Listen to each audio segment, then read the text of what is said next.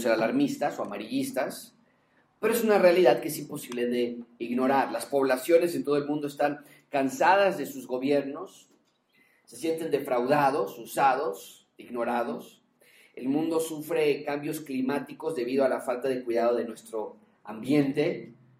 La pandemia del COVID-19 ha cambiado dramáticamente la manera en la que vivimos. Y aunque hay una nave espacial en Marte sobrevolando, un pequeño helicóptero, un pequeño dron, sobrevolando en Marte en estos momentos, aunque tenemos la tecnología más avanzada de nuestra historia, seguimos portando cubrebocas para protegernos como si estuviésemos al inicio del siglo XX.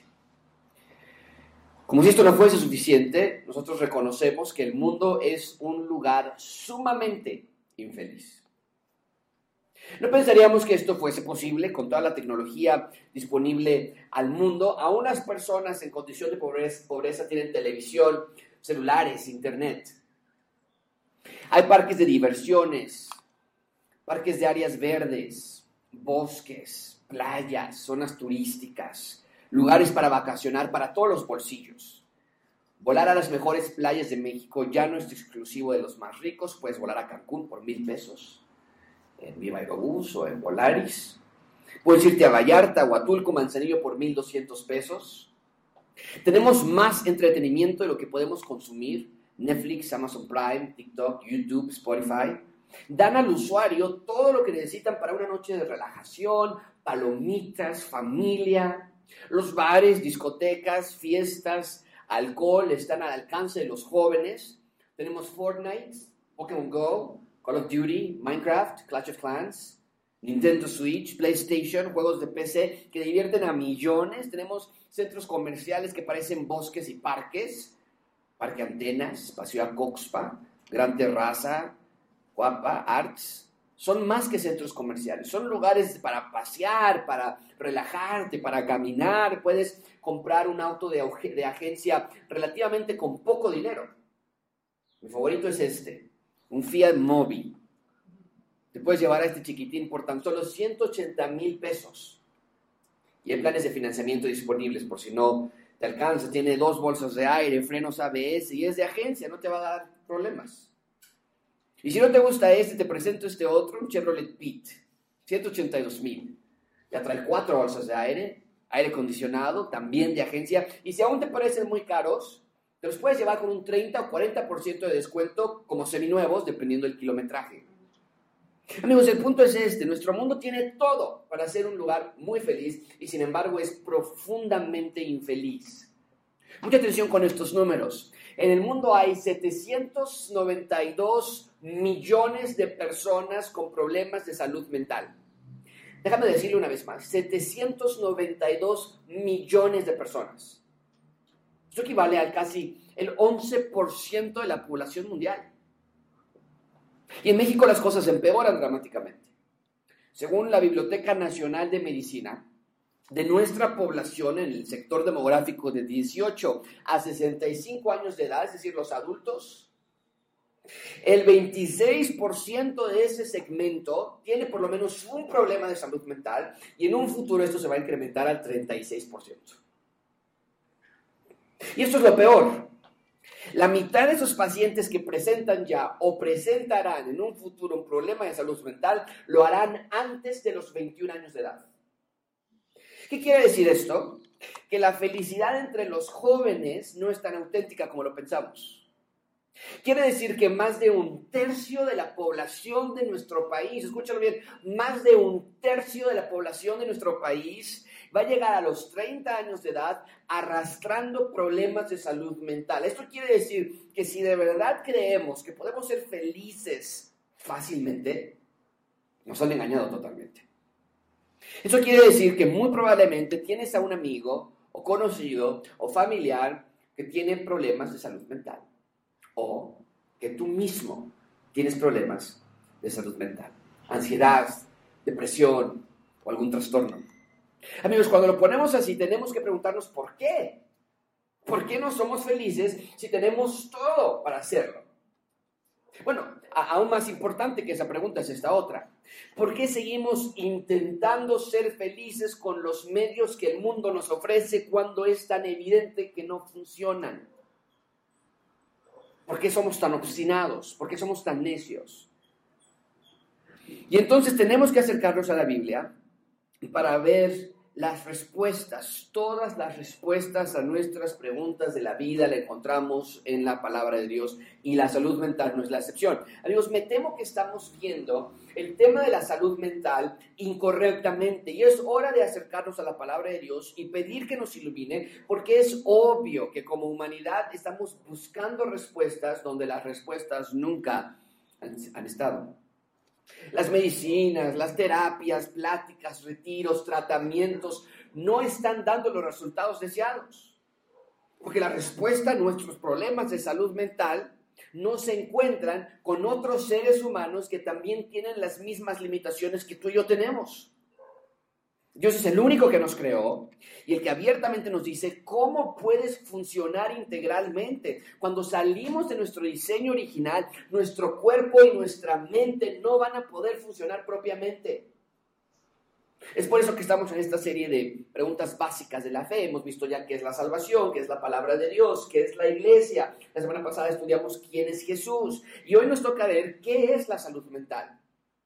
Esta serie nos está ayudando a arraigarnos fuertemente en la palabra de Dios, a ver que no hay respuesta fuera de la palabra de Dios. Y la salud mental, de nuevo, no es la excepción. Se ha vendido la idea de que la salud mental es un tema que nada más se atiende con los expertos. Y aunque evidentemente hay casos en los que esto es verdad, vamos a ver que en la gran mayoría de los casos, los problemas de salud mental no necesitan ser tratados por expertos humanos, sino por la palabra de Dios. Ese es el punto principal de este sermón. Dios quiere que entiendas que los ciudadanos de su reino necesitan la palabra para su salud mental. De nuevo, hay casos en los que es necesario y recomendable ir con, con especialistas. Y esto se determina caso por caso. Pero en la gran mayoría de los casos, Dios obra directamente a través de su palabra. Porque su palabra es perfecta, es todo lo que necesitamos, es nuestra lámpara, es nuestra guía. Bien, hoy vamos a ver tres puntos. Primero vamos a ver qué es la salud mental. Después vamos a estudiar cómo puedo mantener la salud mental. Y en tercer lugar vamos a concluir con la raíz de la enfermedad mental. ¿Qué es la raíz de la, la causa, el origen de nuestros problemas mentales? Así que comencemos. En primer lugar, vean conmigo, ¿qué es la salud mental? ¿Qué es la salud mental? Vean por favor conmigo primero el, libro de Juan, perdón, el Evangelio de Juan 14, 27. Juan 14, 27. ¿Qué es la salud mental? El Señor Jesucristo dice esto, la paz os dejo, mi paz os doy, yo no os la doy como el mundo la da, no se turbe vuestro corazón ni tenga miedo. Lo primero que tenemos que entender es que hay dos clases de paz. Una la da el mundo, la otra la ofrece nuestro rey. Es crítico que entiendan, amigos, que el mundo también da una clase de paz. Es vital que ustedes entiendan que el mundo también quiere encontrar paz. El mundo dice lo siguiente, la paz humana puede ser alcanzada por medio de métodos humanos. Así de simple. Ahora, no estoy diciendo que lo que dice el mundo es mentira. De nuevo, el ser humano, el ser humano como raza sí entiende de la paz y genuinamente ofrece paz y argumenta que tenemos las herramientas para que tú puedas ser feliz y tener paz. Y, déjame ser muy claro aquí. No creo que haya un psicólogo o un psiquiatra o un terapeuta que tenga como objetivo empeorar a sus pacientes. Yo veo y leo de las terapias cognitivo-conductuales, hipnosis y algunas otras que tienen como principal objetivo ayudar a las personas. El problema no está en sus buenas intenciones, sino en lo incompleto de sus resultados. Como ciudadanos del reino de Dios vemos que el ser humano sí está en búsqueda de paz, pero la paz que el mundo ofrece no es permanente. No negamos que muchas de las observaciones que los psicólogos hacen sean correctas. Al contrario, son de muchísima ayuda. No negamos que la psiquiatría hace descubrimientos extraordinarios acerca del ser humano. Y tampoco negamos que hay personas que son auxiliadas por estas terapias. Pero lo que sí vemos es que la ayuda es incompleta y generalmente de corta duración. ¿Por qué? ¿Porque los psicólogos son malos? No. Aunque como en cualquier otra rama no dudo que haya malos psicólogos, como cualquier, incluso médicos o lo que sea, ingenieros. Pero la razón por la que los resultados no tienen la permanencia deseada es porque están, tratando de reparar algo que va más allá de sus posibilidades. El alma de una persona, la identidad de alguien es algo tan profundo que es imposible poder repararlo como un ortopedista repara un hueso o como un cardiólogo repara un corazón. La parte espiritual de una persona solamente puede repararse espiritualmente. Y de acuerdo a la Biblia, todos nacemos espiritualmente muertos. Esa es la condición natural de todas las personas. Y más aún, ya siendo creyentes, seguimos teniendo una naturaleza pecaminosa. Entonces, nuestros problemas espirituales tienen que ser atendidos espiritualmente. Los problemas de nuestro corazón, la parte más interna de nosotros, tienen que ser vistos por Dios mismo, no por otro hombre o mujer que tiene los mismos problemas que nosotros.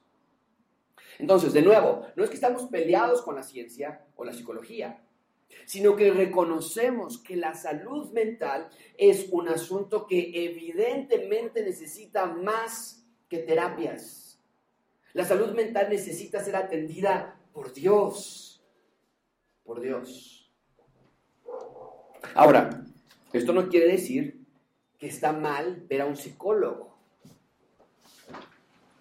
O que la psicología es del diablo. No. De hecho, en muchas ocasiones van de la mano. Hay casos que alguien está tomando ciertos medicamentos, vienen con nosotros, buscan consejería, los comenzamos a aconsejar bíblicamente y les pedimos, no dejen de tomar sus medicamentos. Continúen con sus tratamientos, con la mira de eventualmente suspender medicamentos, los tratamientos, claro, pero con la completa supervisión de los especialistas. Entonces, otra vez, no estamos peleados, pero vemos que la psicología por sí sola no puede hacer lo que la palabra de Dios logra en el corazón de las personas. Bien, entonces, el mundo da paz, ¿no es cierto? Jesús afirma que el mundo da paz. Y tal vez tú lo has visto en tu propia vida. Vas con un psicólogo, te ayuda, lo ves, lo ves en tu vida, te sientes mejor, te escucha, te presta su oído, te atiende, te aconseja, pero ves que aunque el problema disminuye por un tiempo, nunca fue realmente desarraigado, nunca fue realmente erradicado por completo. Solo te ayudaron a aceptarlo o sobrellevarlo o escaparlo y después de un tiempo regresa igual o peor. ¿Por qué sucede esto? ¿Porque la psicología es una farsa? No. Sino porque aunque nos ofrecen buena ayuda, como seres humanos necesitamos la mejor ayuda de todos, que es Dios. Entonces, veamos qué es lo que Jesús dice al respecto. Vean de nuevo Juan 14, 27. La paz os dejo, mi paz os doy. Yo no os la doy como el mundo la da. No se turbe vuestro corazón, ni tenga miedo. De nuevo, no pasen por alto que Jesús está afirmando que hay dos clases de paz. Una es la que el mundo da y la otra es la que Él mismo está ofreciéndonos. Y la implicación obviamente es que la que Jesús ofrece es muchísimo más completa, muchísimo mejor. ¿En qué sentido es mejor? Porque recuerden, no estamos en una competencia. Entonces, entonces cuando Jesús habla de su paz, lo hace en términos de diseño, amigos. Nosotros fuimos diseñados para funcionar por medio de la paz que Dios ofrece. Cualquier otra clase de paz es inferior porque no es la clase de paz que necesitamos nosotros para funcionar correctamente. Y quiero que tú mismo lo veas en las escrituras. Hay tantísimo en la Biblia que habla de nuestra salud mental que te vas a quedar sorprendido de todo lo que Dios dice al respecto. Y dime tú, si no es obvio que Dios quiere que seamos felices, plenos, estables. Vean ustedes mismos, no anoten todas las referencias, se las podemos enviar después, pero nada más quiero que observen la clase de intencionalidad que Dios nos da para que seamos felices y tengamos paz. Dice primera de Juan 4:18, en el amor no hay temor, no hay temor, sino que el perfecto amor echa fuera el temor. Estamos en 53, 56, 3. En el día que temo, yo en ti confío. Salmo 19, 7, la ley de Jehová es perfecta, restaura el alma. Me, arregla mi corazón, mi necesidad. Hay personas que, nos, que se acercan a nosotros y nos dicen, tengo mi corazón roto. Estoy en desesperanza. Y dice el salmista, la ley de Jehová, la palabra de Dios es lo único que puede sanar mi corazón. Salmo 23, 4. A ver, ya me salté. Salmo 23, 4. Aunque ande en valle de sombra de muerte, no temeré, porque tú estarás conmigo. Salmo 30, 11. Tú has cambiado mi lamento en danza. ¿Pueden ver la, clase de, de salud mental que el Señor quiere que tengamos? De lamento a felicidad. Has desatado mi ropa de luto y me has ceñido de alegría. Persona que estaba deprimida, ahora ya no lo está, lo está diciendo el salmista. Una persona que estaba angustiada, ya no está angustiada. Estresada, ya no está estresado. Salmo 86, 7, en el día de mi angustia te llamaré. Entonces no negamos que hay días que vamos a estar angustiados. Pero dice Dios, dice el salmista, en ese día voy a llamar a Dios porque tú me respondes. Salmo 120, a Jehová clamé estando en angustia y él me respondió. Isaías 41, 10, no temas, porque yo estoy contigo. No te desalientes, no te deprimas, no te angusties, esa es la idea. Porque yo soy tu Dios. Te fortaleceré estaba deprimido, sin ganas de vivir, sin ganas de despertarme, estaba angustiado y Él me fortaleció, Él me ayudó. Juan 16, 20, ustedes estarán tristes, pero su tristeza se convertirá en alegría. Lo que yo quiero. Juan 16, 33, estas cosas os he hablado para que en mí tengáis paz. Yo quiero paz. En el mundo tendré aflicción, sí, yo sé. Pero confiad, yo he vencido al mundo. Pablo nos dice, regocijaos siempre en el Señor. Otra vez les digo, regocijaos. Y por nada estén afanosos, ansiosos, temidos, sino que sean conocidas sus peticiones delante de Dios en toda acción y ruego con acción de gracias para que la paz de Dios que sobrepasa todo entendimiento, abrace sus corazones, envuelva sus corazones, guarde sus corazones y sus pensamientos en Cristo Jesús. Pablo dice, estad siempre gozosos. Y Pedro nos termina diciendo, echen toda su ansiedad, 1 de Pedro 5.7, sobre Él, porque Él tiene cuidado de ustedes.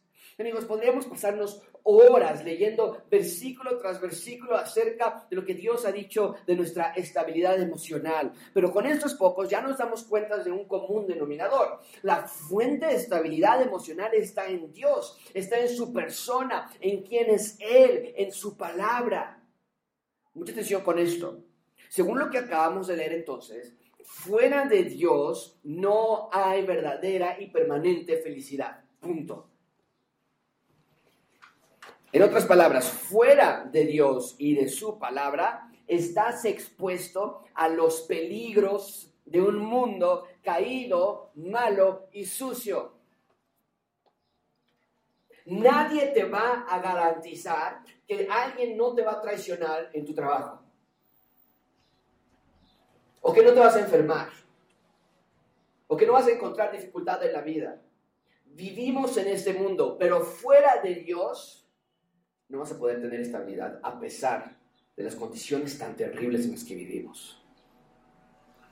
Estás expuesto todos los días a depresión, ansiedad, trastornos, porque el mundo, escuche bien esto, el mundo es un caldo de cultivo para toda clase de problemas mentales.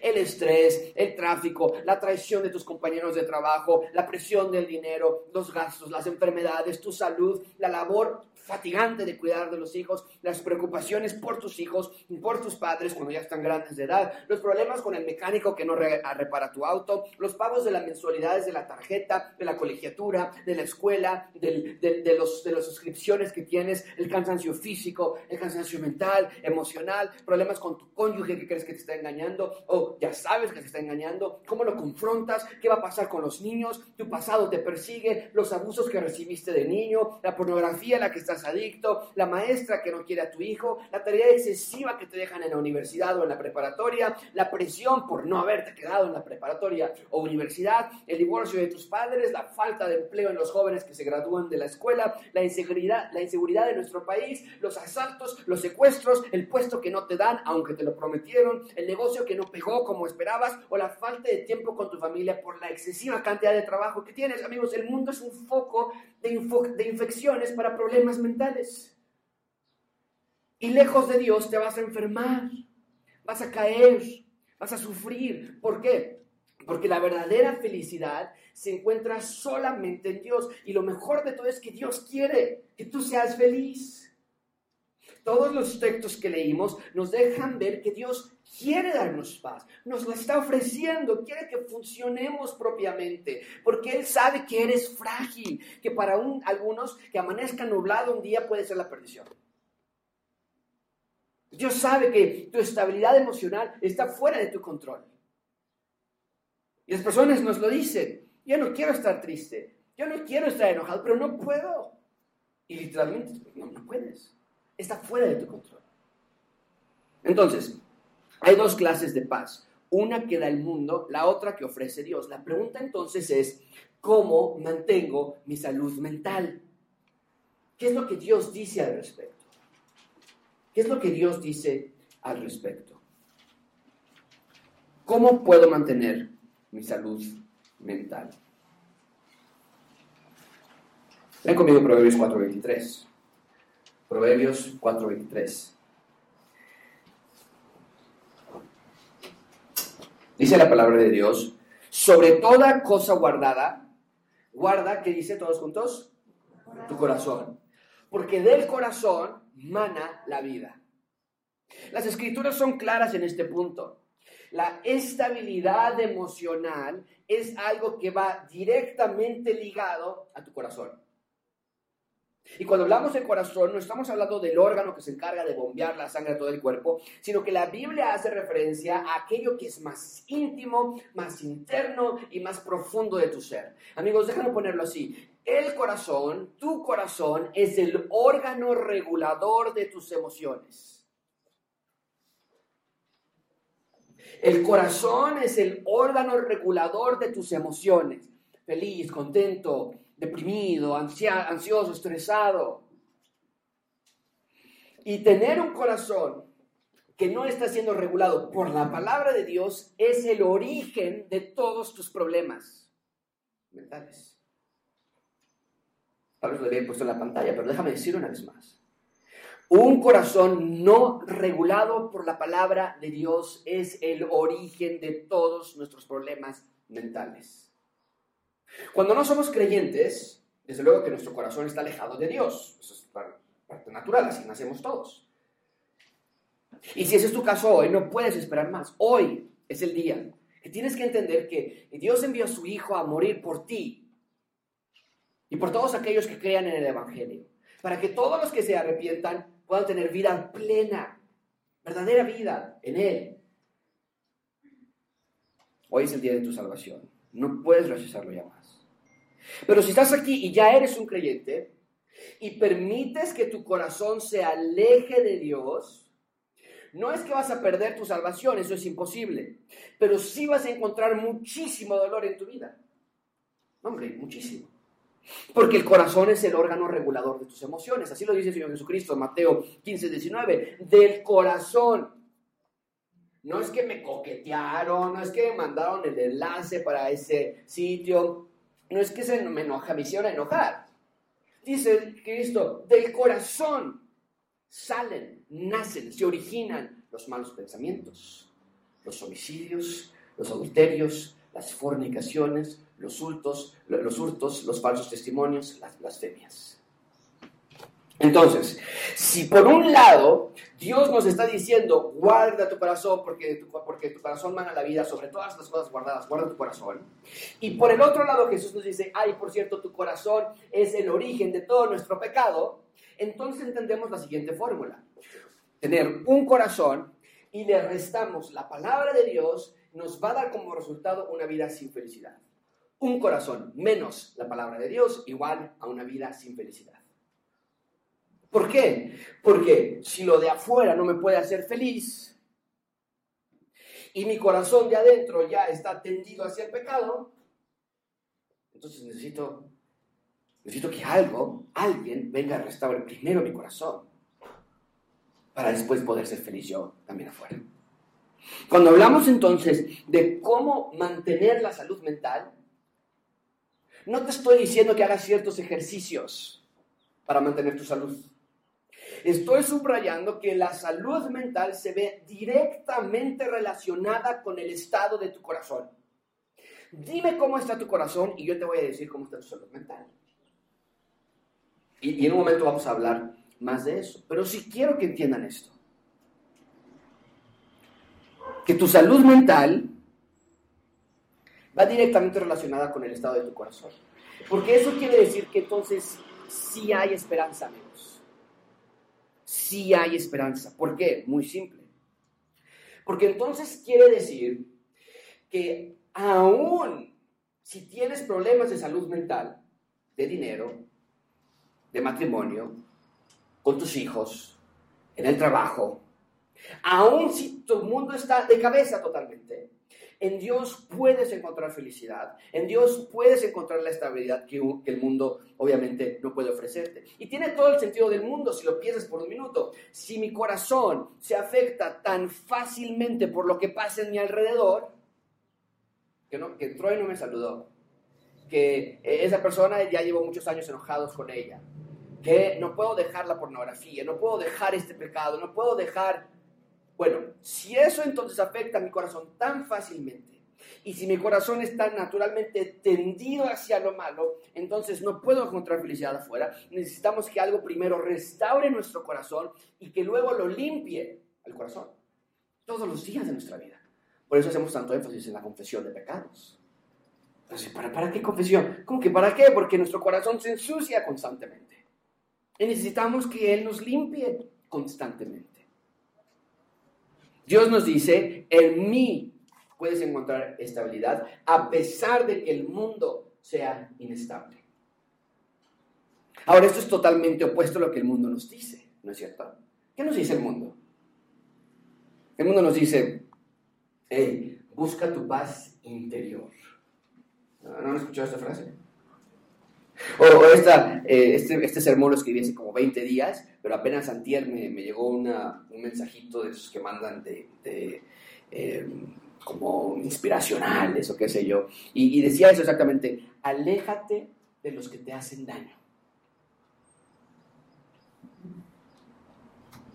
Em, aléjate de las personas que provocan que de ti salga lo peor.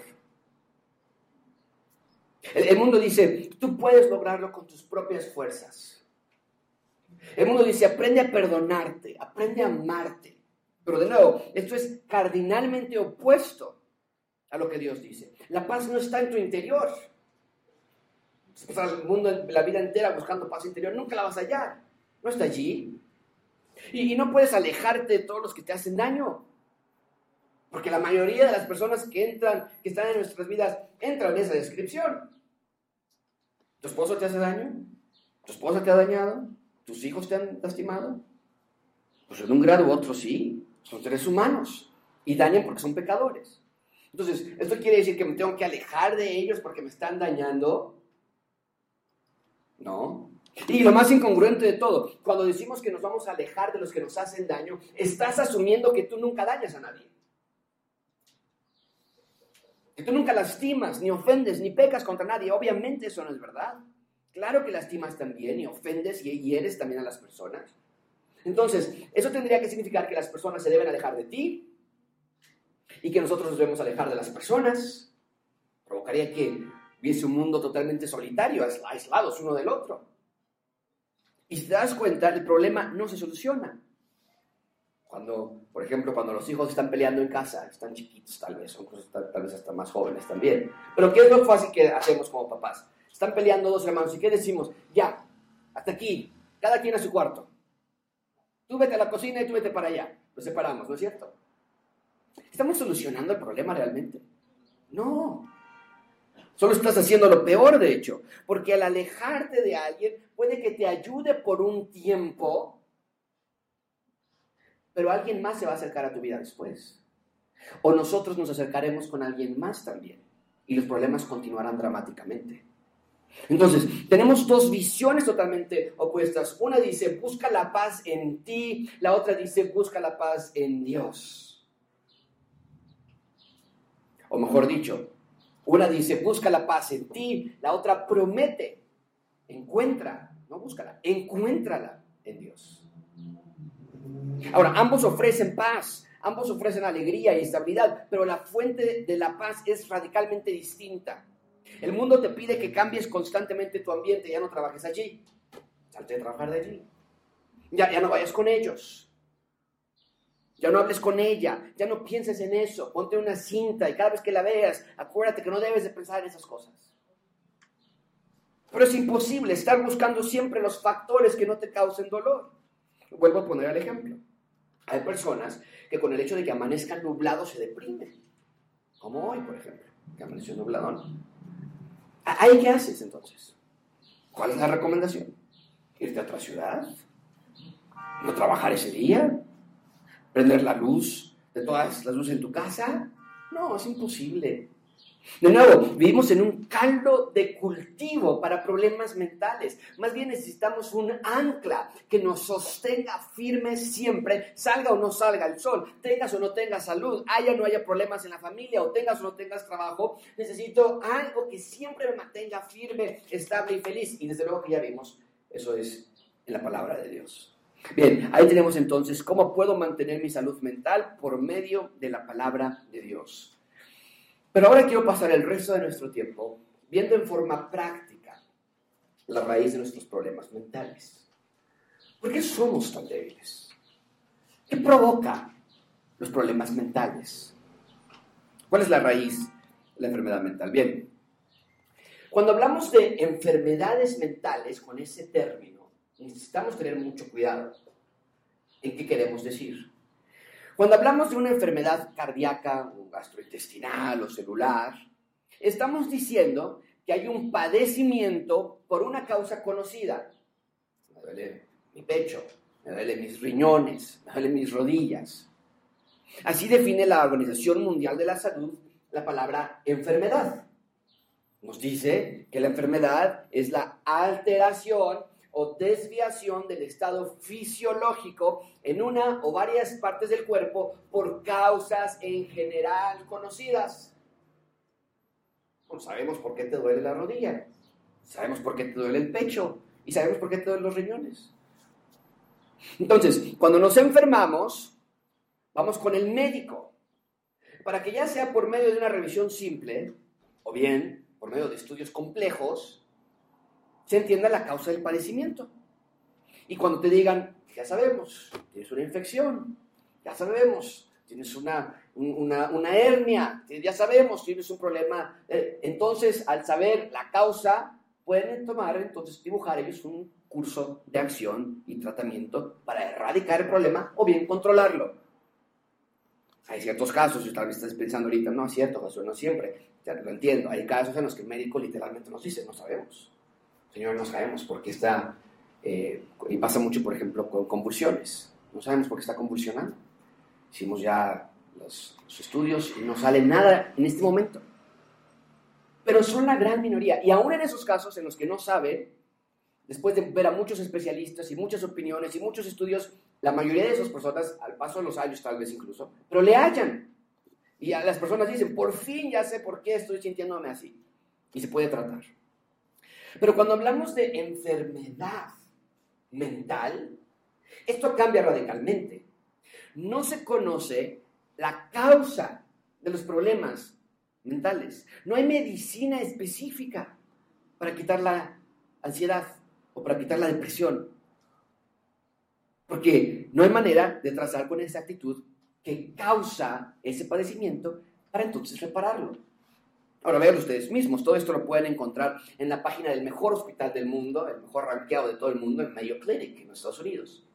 Y los principales problemas de salud mental son los siguientes. Si ustedes ven las causas que dicen esto, está gran hospital. Trastorno depresivo mayor. ¿Por qué le da a alguien? Se desconoce la causa. No sabemos. Trastorno de ansiedad. ¿Por qué me da la ansiedad? No está claro. No está claro. Eso es lo que, es lo que los especialistas nos dicen al respecto. Y al no tener la claridad del por qué, es muy difícil entonces saber cómo tratarlo. Trastorno de pánico. Se desconoce la causa de los ataques de pánico. Trastorno obsesivo compulsivo. Se desconoce la causa del trastorno obsesivo compulsivo. Trastorno de alimentación. Se desconoce la causa exacta de los trastornos de alimentación. Trastorno límite de la personalidad. Tal como sucede con otros trastornos mentales, las causas del trastorno límite de la personalidad no se comprenden del todo. Ahora, de nuevo, esto no quiere decir que la psicología o la psiquiatría no sirven de nada. Yo tengo queridos amigos psicólogos que son verdaderos creyentes y vuelvo a insistir, es una ciencia que nos ayuda mucho para entender mejor los trastornos humanos. La cantidad de tiempo que han estudiado el comportamiento psicológico nos ha dado grandes descubrimientos acerca de cómo las personas llegan a reaccionar a ciertos factores externos.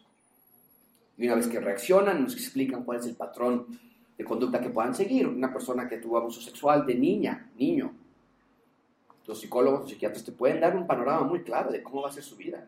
Y en muchos casos se cumple ese patrón de conductas. Lo único que estoy subrayando, sin embargo, es que evidentemente la psicología, la psiquiatría entienden los límites que tienen ellos. Y lo complicado que es saber el porqué de los problemas mentales. Y si no sabes qué es lo que está ocasionándolo exactamente, ¿cómo puedes curarlo? Si no sabes por qué estás deprimido, ¿Cómo puedes curar la depresión? Si no sabes por qué estás ansioso, angustiado, ¿cómo puedes curar la ansiedad? Muy complicado darle un, tratamiento pertinente. Pero las buenas noticias son estas. Dios no es así. Dios sí sabe. Cuando acudimos a la palabra de Dios, vemos que si no damos los cuidados pertinentes a nuestro corazón, inevitablemente terminaremos con problemas de salud mental si no estás atendiendo tu corazón, si no estás limpiando tu corazón, si no estás manteniendo tu corazón, vas a terminar con problemas de salud mental. Y mucha atención con esto.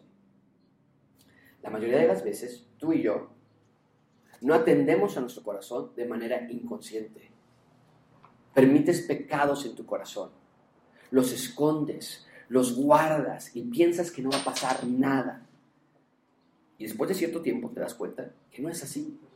¿Cuántos de ustedes han dicho estas frases? Mejor me voy a quedar callado, mejor me quedé callada para que no haya problemas. ¿De verdad? ¿Esa es la solución? Por eso el salmista oraba en Salmo 139, examíname. Dios, muéstrame, conoce mi corazón, dice el salmista. Prueba, conoce mis pensamientos. ¿Qué estoy guardando en mi corazón que me provoca estar ansioso, angustiado, deprimido, lujurioso? ¿Qué es lo que está guardando mi corazón que provoca eso? Y ve si hay en mí, dice el salmista, camino de perversidad y guíame en el camino eterno. Y eso es algo que tú debes hacer con todas tus fuerzas, pedir que Dios te muestre qué hay en tu corazón. Porque si tu corazón no tiene el mantenimiento de la palabra de Dios, terminarás con problemas dolorosísimos. Recuerda, ¿con qué limpiará el joven su camino? ¿Cómo podemos llevar una vida recta? ¿Cómo puedo sanar este mal? Con guardar su palabra. Es la palabra de Dios, la que nos puede limpiar y guardar del mal. Entonces, los problemas de salud mental van directamente relacionados con tu corazón. De nuevo, hay casos en los que genética, médica y científicamente hay alteraciones químicas, orgánicas en el cerebro, se puede ver, se sabe, se comprueba. Y, en esos casos vamos con los especialistas para tratar el problema y se determina caso por caso. Pero en la mayoría de los casos, los problemas de salud mental van de la mano de tu corazón y la palabra de Dios tiene las respuestas a todo lo que necesitamos. Ahora, la Biblia no ocupa la terminología que hoy tenemos. Y no nos espanta. Trastorno obsesivo compulsivo, trastorno del límite de la personalidad. No vas a encontrar esos términos en la palabra de Dios, pero nos va a dar algo mucho mejor que los términos. La palabra de Dios nos va a dar la raíz de este problema, sea como le quieras llamarle. Trastorno de ansiedad, estoy estresado, tengo colitis. No vas a encontrar el término con el que nosotros escribimos el problema, pero sí vas a encontrar la raíz, la causa. Y eso es muchísimo mejor. Porque el mundo nos va a decir, no sabemos por qué estás deprimido. Te podemos ayudar y toma este medicamento, te vas a sentir mejor y, y haz ejercicio y demás. Ajá, pero no me estás diciendo por qué estoy deprimido, para quitarlo entonces. Pero la Biblia sí nos, dice, nosotros, Dios sí sabe por qué estás atravesando por lo que estás atravesando. Dios sí te da las causas comunes de la depresión. Él no las no, no esconde, están abiertas. Y lo puse en formato de lista, no lo apunten todo, ya está en sus notas. Pueden dicho voltear y ver, está la pantalla, pero la letra está chiquita. Quiero que entiendan que esta lista no es exhaustiva. Hay mucho más que podríamos decir acerca de lo que la Biblia nos da como causas de los problemas de salud mental. Pero esta lista sí les va a ayudar a entender un poco más que cuando arropas pecados en tu corazón, habrá consecuencias terribles. Por ejemplo, letra A, amor propio. Las personas que tienen un amor propio por sí mismos y te preocupa tu salud y te preocupa tu seguridad y te preocupa tu futuro y te, y, te preocupa tu, tu, cómo te ves, van a tener problemas de ansiedad. Es inevitable van a tener problemas de trastornos obsesivos compulsivos. A mí me gusta que todo sea de una cierta manera y, tengo que regresar a la casa a ver si sí apagué las luces y tengo que volver a regresar por si acaso y, ya no me acuerdo si chequé las del baño y, tenemos que salir a cierta hora y no puedo manejar en ciertas calles y tengo que ir, eh, leemos de un caso donde nada más podía manejar en ciertas calles con ciertas letras del alfabeto. Es un amor propio, excesivo por ti, por tus gustos, por tus deseos. Y dice Dios, si arropas esos pecados en tu corazón, vas a terminar con alguno de estos problemas, baja autoestima. Claro, siempre vas a estar pensando que alguien es mejor que tú. Por lo tanto que te amas, por lo tanto que quieres sobresalir, por lo tanto que quieres brillar. Trastorno de identidad disociativo. El amor propio es un pecado. Letra B, por ejemplo, idolatría. La idolatría a las mujeres, al sexo, a las adicciones, la droga, alcohol, cigarro, materialismo, deportes. Inevitablemente, cuando tú estás alojando idolatría en tu corazón, vas a terminar con depresión. ¿Por qué? Porque nada de lo que se están ofreciendo allá afuera te va a llenar realmente aquí adentro. Y eso es deprimente. Pues claro, vas a despertar un día y vas a decir, ya no quiero ir a trabajar, ya no quiero estar con mi esposo, ya no quiero ser papá, ya no quiero seguir pagando las deudas porque es pagar y pagar y no encuentro ya razón para vivir. Y es literal, no hay razón para vivir. Cuando tus ídolos te fallan, porque pusiste en tu vida el ídolo del materialismo, el ídolo del sexo, el ídolo del dinero, el ídolo de los autos, el ídolo de tu persona, el ídolo de tu trabajo, de tu escuela. Y cuando te entregan tu calificación y te dicen, tienes 10 perfecto, dices, pero es que esto no me llena. Claro que vas a decir, no, no quiero vivir. ¿Para qué vivir? Porque los ídolos son ídolos fallidos. Cualquier clase de ídolo que pongas, tus hijos, y se van de la casa de los hijos y tú, la mamá, el papá dicen, ¿ya para qué? ¿Ya? Ya no, ya no sirvo de nada, ya estoy aquí solo, estoy sola. Claro, no vas a tener razón de vivir, por supuesto. No estás loco, no estás loca. Pusiste un ídolo en tu corazón y que al momento de que ese ídolo te va a fallar, porque es inevitable que te falle, claro que vas a decir, estoy deprimido. Con toda razón. Vas a tener ansiedad, anorexia, bulimia, la idolatría es como quieres que te veas, mi cuerpo, cómo quiero que me vean las personas, cómo quiero estar yo. Eso provoca anorexia y bulimia. La idolatría a ti. Problemas de autosuperación, adicciones. Estás poniendo como ídolos. Este, tu ídolo es el placer. Esa sensación de lo que sientes cuando estás pecando, cuando estás con algo, con sustancias intoxicantes con hombres, con mujeres, coqueteos, sitios de internet, textos. Esa sensación que tú, que tú percibes es tu ídolo. Y eso te va a traer problemas de adicciones. Letra C, lujuria, lascivia, deseos carnales. Esos son pecados. Y Dios dice, cuando tienes esos pecados guardados en tu corazón y tú dices, no va a pasar nada. No, es una revista nada más. Nada más pasa una chica y no puedo dejar de verla. No, pasa nada. Nunca voy a engañar a mi esposa. Nunca voy a caer, ¿no? Dios dice, estás muy equivocado, porque al arropar esos pecados en tu corazón, literalmente estás permitiendo que un día, dentro de ese, de ese candado que tú le pones, se va a romper, porque eso va a salir y va a ser incontrolable. Y, es literal. A personas que lo dicen es que no puedo parar. Y no están exagerando, no están mintiendo, no están siendo insensibles, literalmente no pueden parar. ¿Por qué? Porque todo lo que has guardado en tu corazón, en lujuria, lascivia, deseos carnales, ha terminado en pornografía, desviaciones de la sexualidad, adicciones, adulterio. Tú pensas que no va a pasar nada. Pues, ¿A quién le estoy haciendo daño? Y la pornografía se empezó a empeorar, y a empeorar, y a empeorar. Ahora afecta a tu matrimonio, y afecta a tus hijos, y afecta a tu trabajo. Y claro que vas a terminar con depresión. ¿Qué esperabas al darle tu corazón a la lujuria? ¿Qué esperabas al darle tu corazón a la lascivia? ¿Qué esperabas? Letra de mentira, ira, enojo, odio.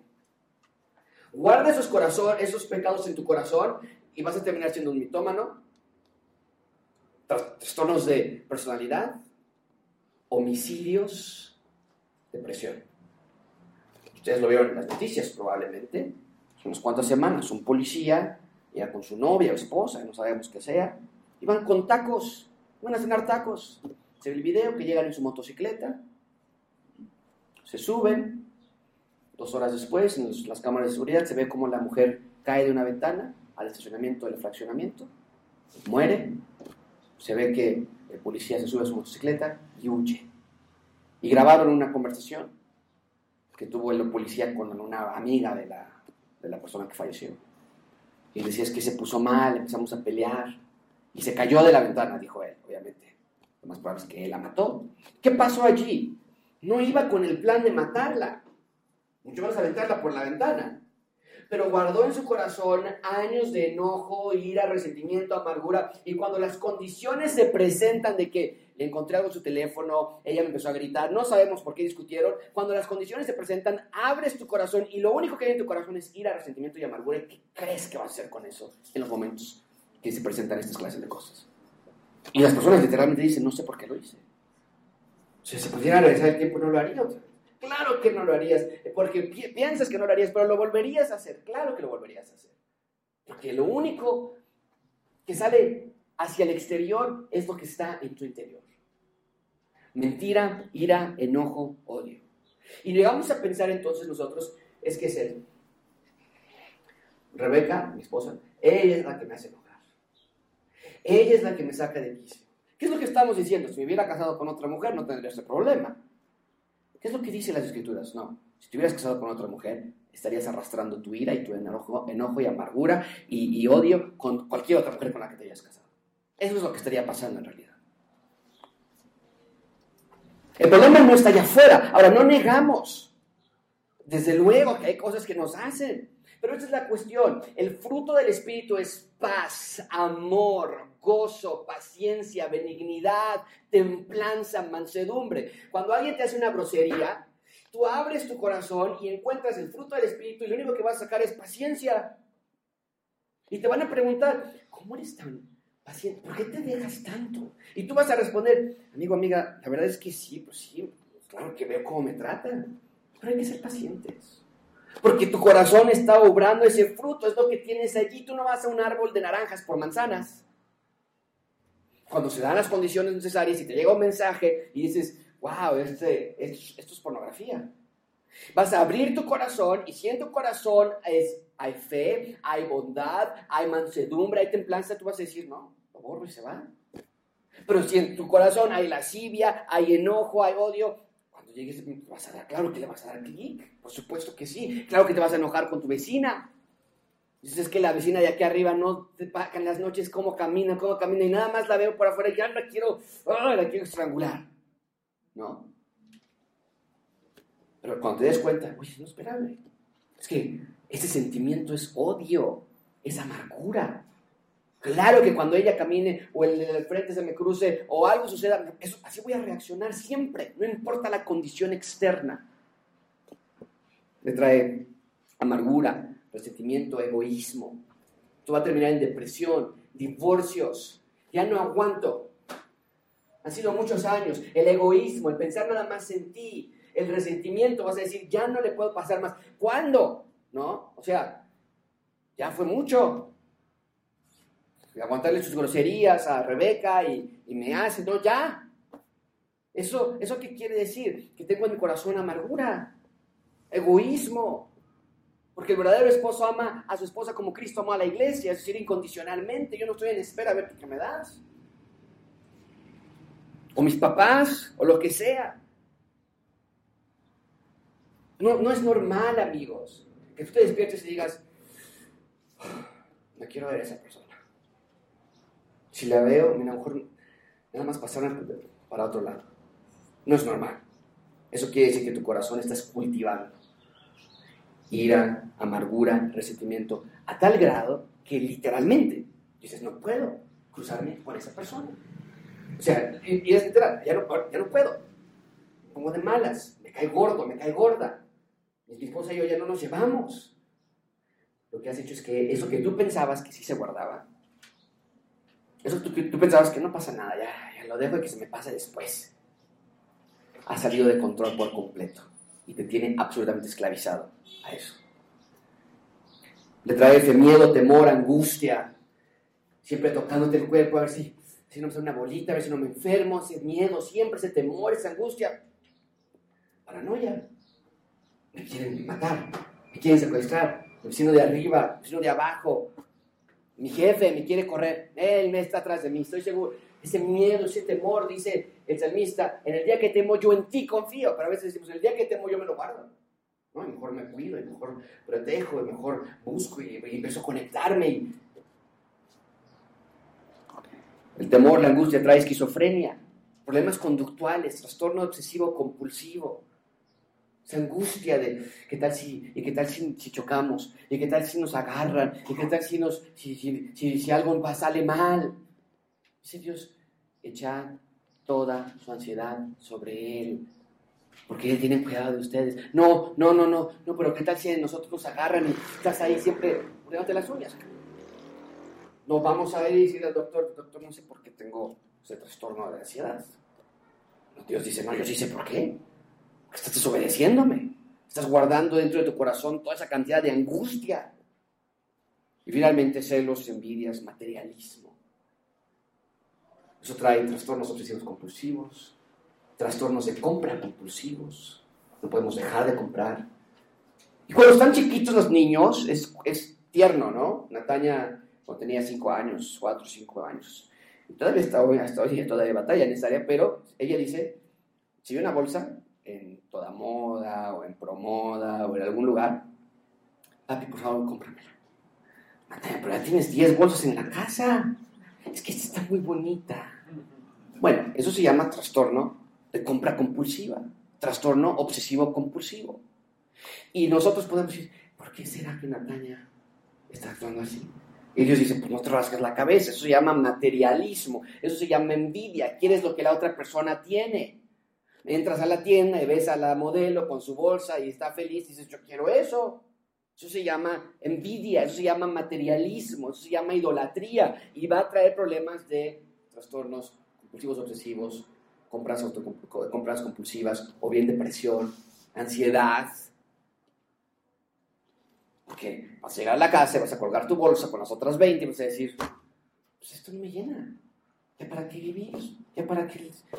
Con mi esposa ya para qué, con mis hijos ya para qué, con mi trabajo ya para qué. Soy triste, no me llena nada. Claro, tenemos aquí adentro todo un bosque, una jungla de pecados que están provocando trastornos mentales. ¿Cómo podemos concluir? Bueno, si tú tienes alguno de estos pecados en tu corazón, la única conclusión que hay es arrepentirse. Señor, perdón, porque yo siempre decía, me hacen enojar. Ya me di cuenta que no. Yo abro mi alacena y lo único que puedo sacar de mi alacena es enojo. Encontrar paz, encontrar gozo, encontrar templanza aquí adentro, súper complicado. Entonces ya me di cuenta que el problema está en mi corazón. Señor, dame el fruto del Espíritu. Lee Gálatas capítulo 5 en tu casa. Ve el fruto de la carne. Y ahí tú y yo vamos a decir nombre. Pablo me estaba viendo. Pleitos, contenciones, adulterios, fornicación, eh, homicidios, orgías, toda una dice, Pablo, y cualquier otra clase de cosas similares a estas, por si algo nos pasó. Vamos a decir, es que ahí estoy yo. Y es hora de que digamos, Señor, necesito ahora el fruto, ya tengo el fruto de la carne, bien arraigado en mi corazón. Ahora necesito el fruto tuyo, el del Espíritu, que produzca en mí el hacer como el querer por su buena voluntad. Amigos, la palabra de Dios es perfecta, es todo lo que necesitamos. En Dios no hay ambigüedad. Él abiertamente nos dice, ¿por qué no eres feliz? Y Él abiertamente te dice que tú puedes ser feliz en Él. Eso es hermoso.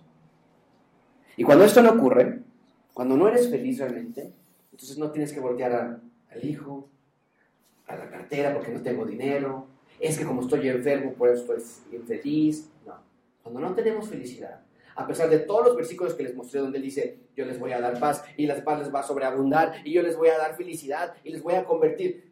Entonces, o está mintiendo él, que no está pasando en mi vida, o hay algo aquí dentro de mi corazón que está inhibiendo que la paz de Dios sobrepase mi entendimiento. Aún, de nuevo, hay casos severos de problemas mentales, cuando sí tenemos que ver a un psiquiatra, cuando sí tenemos que tomar medicamentos, pero aún ahí esos casos extremos, no son todos.